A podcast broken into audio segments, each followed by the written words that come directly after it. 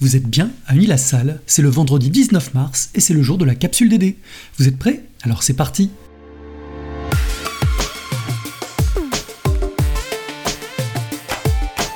La capsule DD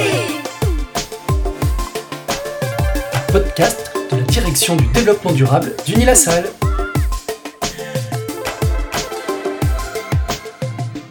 Au menu cette semaine, l'actu du moment, l'océan, le carbone bleu de la planète. L'écho du le bureau Action, candidat à l'élection de l'AGE du campus de Beauvais.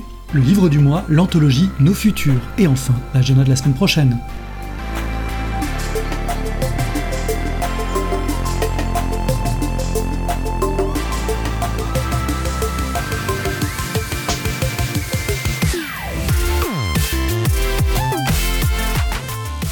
Cette semaine, on vous offre une plongée dans les profondeurs grâce au dossier spécial de Sciences et Vie du mois d'avril consacré aux océans. Alors qu'il représente 70% de la surface du globe, l'océan reste sous-estimé dans la lutte contre le réchauffement climatique. Or, sa capacité à piéger le carbone est immense. Depuis plusieurs années, divers organismes et des scientifiques s'emploient à proposer des solutions pour préserver cet écosystème, car l'océan pourrait bien sauver notre planète. L'océan stocke l'essentiel de la chaleur et du carbone émis sur la planète. Il peut donc être un allié non négligeable pour la lutte contre les changements climatiques.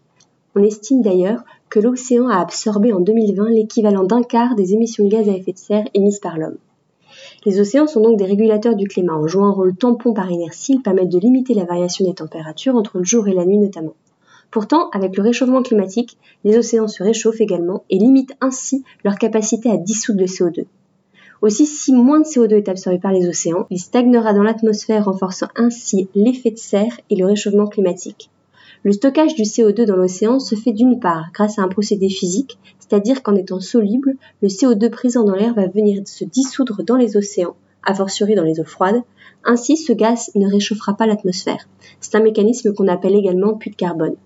L'autre procédé de stockage de CO2 dans l'océan est biologique, permis par la biodiversité et les êtres vivant dans l'océan d'où l'importance de protéger ces écosystèmes si précieux dans la lutte contre les changements climatiques. En effet, Caroline, les zones de stockage du carbone des océans ont été fortement mises à mal ces dernières décennies. Le long de nos côtes, 67% des mangroves, qui protègent les rivages, ont été détruites alors que cet écosystème a la capacité de stocker entre 6 et 8 tonnes annuelles de CO2 par hectare. Quant aux marais salés, qui piègent autant leur propre carbone que celui des fleuves, on estime que 50% d'entre eux ont disparu. Pourtant, ils enfouissent dans leur sol 6 à 8 tonnes de CO2 par hectare. Véritables prairies aquatiques, les herbiers sous-marins abritent une grande diversité de faune et de flore et peuvent stocker environ 5 tonnes annuelles de CO2 par hectare.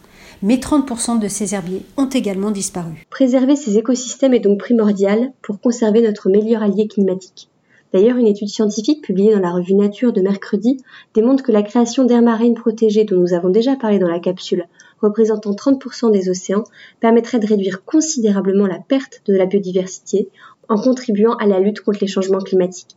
Elle représente seulement 7,4% des océans aujourd'hui. De plus, la réglementation sur la pêche pour reconstituer les populations de poissons et la réduction des pollutions chimiques et plastiques sont aussi des leviers pour préserver l'océan. Pour clore ce dossier passionnant, signalons que l'UVED, l'Université virtuelle environnement et développement durable, proposera à partir du 6 septembre prochain un MOOC dédié aux océans. Un cours qui vous donnera toutes les clés nécessaires pour décrypter le fonctionnement et le rôle des océans, la diversité des organismes qui l'abritent et les défis à relever pour sa préservation. Les inscriptions sont déjà ouvertes.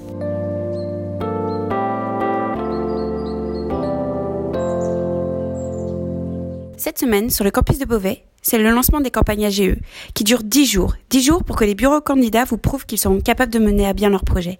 Aujourd'hui, nous sommes avec les référents de développement durable du bureau candidat Action.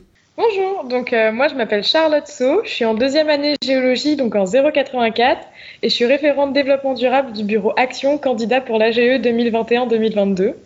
Bonjour à tous, moi je m'appelle Alice de Dieu-le-Veut, je suis en quatrième année agro en 161 et je suis aussi référente développement durable. Donc, en tant que référent développement durable, notre rôle, c'est d'accompagner et conseiller le bureau Action dans ses démarches, dans ses projets, pour les rendre éco-responsables. Puis, on va élargir toute cette mission au sein de l'école, de ses associations et de ses bureaux. Donc, si nous sommes deux, c'est parce que nous apportons une importance majeure au développement durable au sein de notre bureau. Chaque projet a donc été réfléchi et mis en place suivant cette thématique. Et comment pourriez-vous définir votre bureau? Le bureau Action, avant tout, c'est un bureau qui est ambitieux. On est prêt à affronter tous les défis et notre volonté première est de proposer des projets qui ont un réel sens pour les étudiants et surtout que tous se sentent pleinement concernés. C'est une très belle ambition. Et quels sont vos projets? Une grande partie de nos projets gravitent directement autour du développement durable. C'est pourquoi nous allons vous présenter succinctement nos cinq projets axés autour du DD. Donc le premier projet, c'est le projet bilan carbone. Il répond à un objectif simple, qui est de quantifier et de comprendre l'origine de nos émissions en CO2. Aujourd'hui, NIASAL a pour souhait de mettre en place un bilan carbone à l'échelle de nos quatre campus, et donc en continuité directe avec leurs enjeux et leurs volontés. Créer cet outil pour toutes les associations permettra de connaître leurs points faibles, mais aussi leurs points forts environnementalement parlant.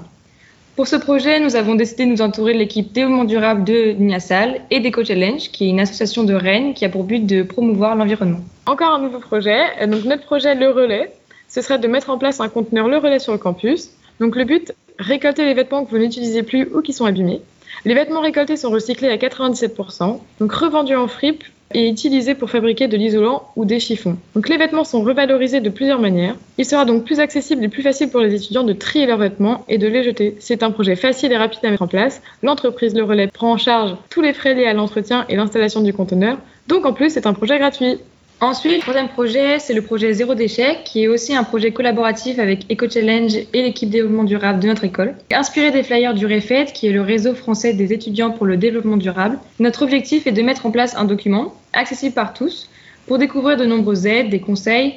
Et donc chaque étudiant, et surtout les associations, les commissions et les bureaux de promo, pourront s'en servir et le consulter afin de réaliser des événements zéro déchet et plus soucieux de l'environnement. Notre projet Palette, lui, a pour but de montrer aux étudiants qu'ils peuvent facilement faire leurs propres meubles plutôt que d'acheter des nouveaux, puisque cela coûte moins cher. De plus, cela donne une deuxième vie aux palettes et réduit l'impact carbone lié à l'ameublement des tisaneries ou des chambres. On compte donc organiser plusieurs après-midi durant lesquels des ateliers palettes seront organisés pour que les étudiants créent eux-mêmes leurs meubles.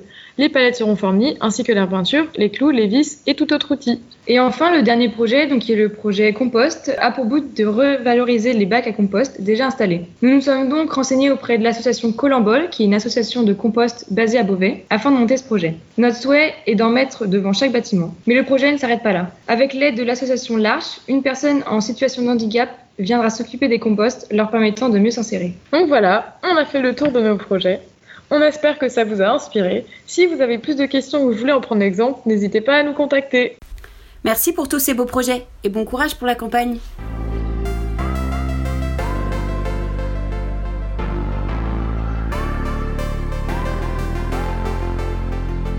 Ce mois-ci, le livre du mois est, une fois n'est pas coutume, un ouvrage de science-fiction. L'anthologie Nos Futurs mêle scientifiques et auteurs de SF. Geoffroy nous en dit un peu plus sur cet ouvrage intrigant. Si le mouvement punk des années 70 hurlait à tue-tête un nos futurs pour exprimer sa vision pessimiste du monde, c'est-à-dire pas de futur, la génération actuelle est gagnée par un quel futur, tant l'avenir semble être dessiné par un myope. En général, pour imaginer l'avenir, le mieux c'est de partir du présent. Et disons-le franchement, quel présent?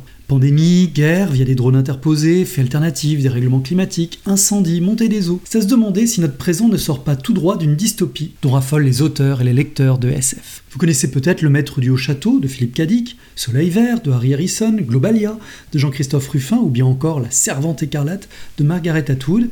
Et bien maintenant, on vous présente Nos Futurs qui mêlent scientifiques et auteurs de SF. Car on peut le dire, à notre époque, l'apocalypse ne fait plus recette. Les accents mélodramatiques des grosses productions des années 2000, type Une vérité qui dérange, n'ont en rien changé le comportement et, partant, la trajectoire de température. Si la prise de conscience récente est réelle, elle reste pour autant balbutiante, pas toujours efficace et très souvent raillée. Comment parler de notre futur? Comment partager la situation qui se prépare? Eh bien, c'est cet exercice auquel s'est livré le collectif d'experts. Ils ont, sous forme de binôme, exploré les principaux aspects du rapport du GIEC, que, soyons honnêtes, personne ne lit. Ils ont utilisé le prisme de EDD et au travers de 10 aspects, ils ont produit 10 fois de texte. L'un scientifique, l'autre de fiction, le premier donnant la réplique au second. Ainsi, Pierre Bordage, auteur d'une très belle épopée SF comme Les Guerriers du Silence ou Wang, s'attelle à décrire nos relations avec les êtres du vivant, à la lumière d'une analyse de François Sarrazin et de Jeanne Lecomte, deux chercheurs en écologie. Sur l'importance des rapports hommes-femmes, Anne Barr, Véronique Morera et Marie-Jeanne Husset montrent, que dis-je démontrent, que la question climatique est traversée par la question du genre. L'accès au planning familial et l'éducation des filles dans le monde est devenu un incontournable de la stratégie onusienne. Sylvie Lenné en tire une scénette sur le désir de maternité en renforçant les rôles assignés dans la société. Pour ceux qui seraient allergiques à l'écriture inclusive, elle livre sa propre version d'une écriture exclusive qui moque le masculinisme ambiant. Quant à Mathieu Ozano, qui est récemment intervenu à Unilassal, il rappelle notre addiction aux énergies fossiles. Il est illustré par une nouvelle de Laurent Genefort qui imagine un monde où nos moindres actions seraient évaluées par la contribution positive et négative à la production de CO2 au moyen d'un outil qui ressemble à un mélange d'Alexa et d'une Apple Watch à la fois éclairant par la clarté des propos, chaque chapitre est en cours, divertissant, les nouvelles étant teintées d'humour et donnant matière à réflexion, les futurs proposés n'étant ni totalement pessimistes ni tout à fait enthousiasmants, cet ouvrage est un bon moyen de découvrir notre vraie situation environnementale ou la science-fiction, voire les deux. Vous l'aurez compris, je vous le recommande chaudement. Nos futurs Imaginez les possibles du changement climatique est publié aux éditions ActuSF. Tous les renseignements sont disponibles sur le site de la capsule DD.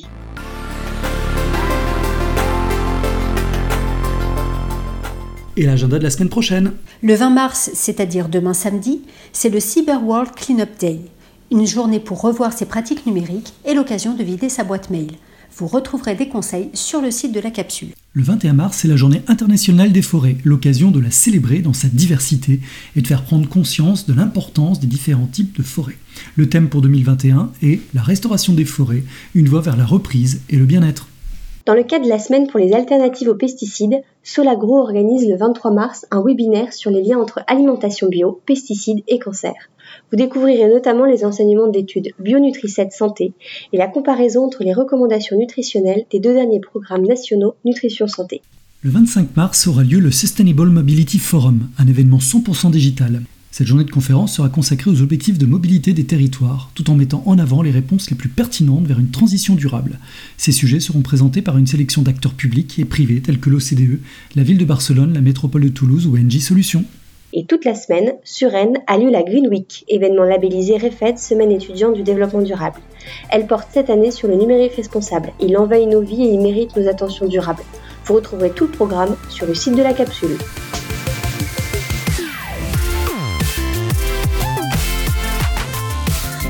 Et voilà, la capsule DD du c'est fini pour aujourd'hui. On espère que cela vous a plu.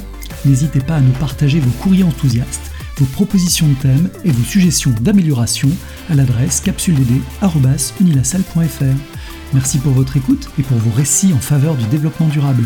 On se retrouve la semaine prochaine. On vous réserve une petite surprise. N'oubliez pas de nous écouter. Et d'ici là, vous pouvez méditer cette pensée attribuée à Mark Twain. La vérité est toujours plus surprenante que la fiction parce que la fiction doit coller à ce qui est possible, alors que la vérité, elle, n'y est pas obligée.